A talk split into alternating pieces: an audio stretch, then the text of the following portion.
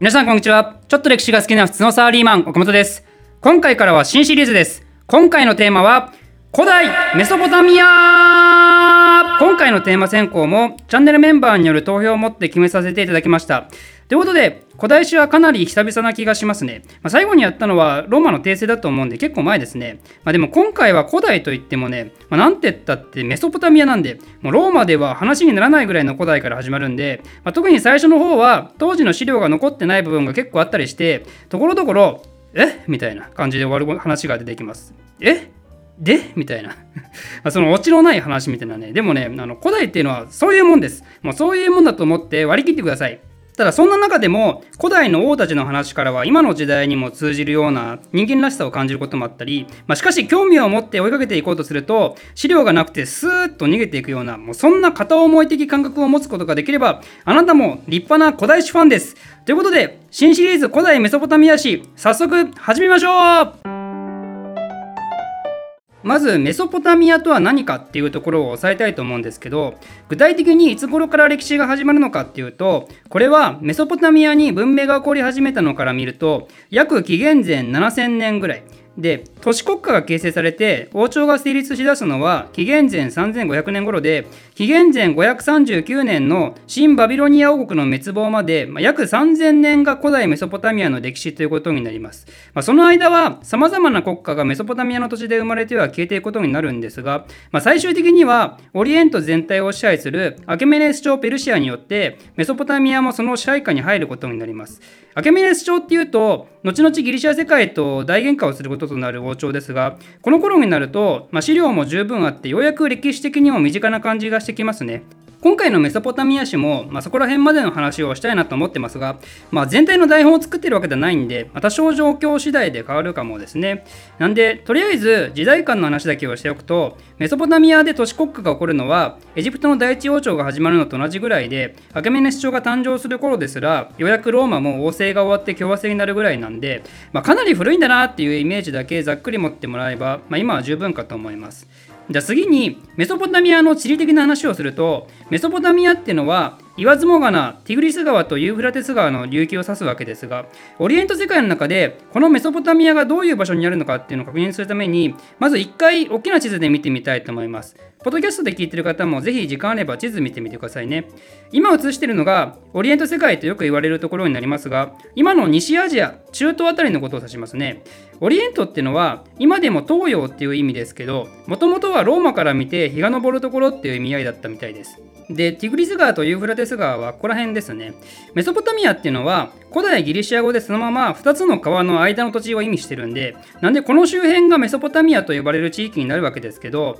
まあ、今のイラクとほぼ同じ場所であると思ってもらえばよいかと思います。ちなみにメソポタミアはさらに3つのエリアに分類できて、北がアッシリア、真ん中がアッカド、南部がシュメールと呼ばれます。まあ、後々アッカドとシュメールは合体してバビロニアと呼ばれることになりますね。まあ、そこら辺の話はまた今回のシリーズでそのうち説明します。じゃあこのメソポタミア周辺の地理的環境の特徴について触れてるとここら辺って今は砂漠地帯になってしまってますけどもともとは緑豊かな土地でこの2つの川にも恵まれて農業や交易が盛んででその結果文明が起こって発展していくことになるわけですよねでそれと同じぐらいに歴史に影響を与えた点というところで言うと人の移動を阻害するような大きな山脈とかがないっていうのがあってそんで様々なところからいろんな人たちがいろんな理由でうわーってやってくるんですね。でその結果古代メソポタミアっていうのは都市国家の攻防が繰り返される魔境になるわけでそんでメソポタミア以外の土地からも民族がやってきたりもするんでメソポタミアの歴史を学ぼうとすると必然的にオリエント全体の流れを知る必要が出てきます。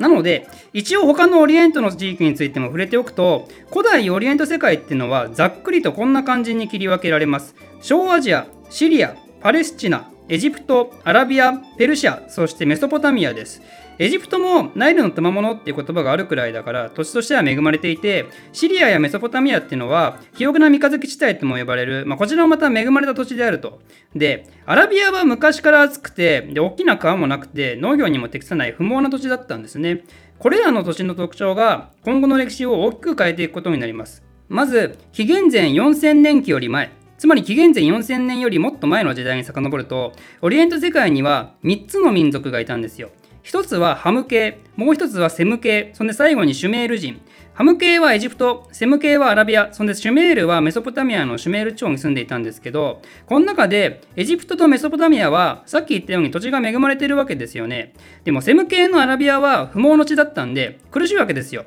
だからセム系の中でもうこんなところにいてらんねえってアラビアを飛び出して移動する人たちが現れます。そのうちシリア地中海方面に向かっていった人たちがやがてフェニキア人となりシリア内陸に移動した人たちがアムール人となりメソポタミア北部の方に移動した人たちたちがアッシリア人となりでメソポタミア中部に移動した人たちがアッカド人となりという感じで独立してそれぞれがこの先の歴史に大きな影響を及ぼす主要民族となります。この人たちは基本的に先住民族がいないところへの移住をすることになったんでその後の民族的発展は容易だったんですよね。フェニキア人といえば地中海の覇者として経済的に大成功するしローマの永遠のライバルカルタゴを作ったのもこのフェニキア人ですよねアムル人は後々ハンムラビ王に代表されるようなバビロン第一王朝っていう一時代を築き上げるしアッシリア人もアッシリア帝国っていうオリエントの巨大帝国を作り上げることになるわけですが、まあ、これらも全て移動先にライバルがいなかった恩恵は間違いなくあるわけですよ、まあ、あんまり大きな苦労をすることなく民族発展の基礎固めをすることができたからね。でも同じセム系で同じような時期にアラビアから移動してで他の人たちのように順風満帆にはいかず後々大きな問題を起こすことになる連中が現れます。彼らはどこに移動していったのかというとなんともともと別民族によりすでに文明が発展していたシュメール地方。シュメールからしたらなんじゃこいつらってなるわけで、もうこれは大きな争いに発展することになるわけですよね。で、その結果、この人たちはなかなか安住の土地を得ることがなく、オリエント世界をうろうろするんですが、この人たちこそが、後々ヘブライ人と呼ばれる民族です。まあ、最終的にはパレスチナの地に収まることになるわけですが、まあ、ヘブライ人っていうのはユダヤ人のことなんで、ユダヤ人はこの先ずっと世界史上で苦労をし続けますからね、彼らの苦難っていうのは、まさにこの移動先の選定ミスから全てが始まったとも言えるかもですね。まあ、ただ一応補足しておくとあまりにも古代のことなんて実際よくわからずシュメールに別に行ってないっていう説もあります。じゃあ最後に今回シリーズの最初の主人公であるシュメール人についてですけど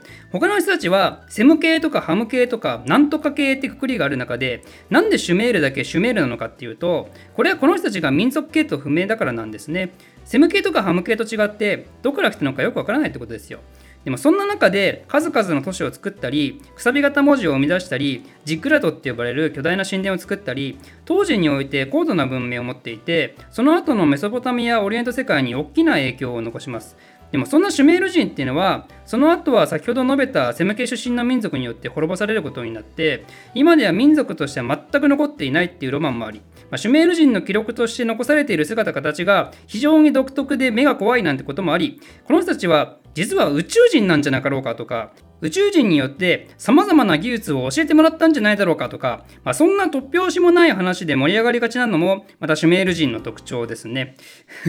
ま個人的にはその話も嫌いではないんですけど実はシュメール人は自身が発明したくさび型文字で結構記録を残していたりもするんで彼らの歴史っていうのはだんだんと明らかになってきています。次回はそこら辺の話について実際に触れていきたいと思いますんで、まあ、ちょっと早いですが今回はまず古代メソポタミアシリーズの導入ってことで簡単に終わらせておいてこの続きはまた次回。お楽しみに。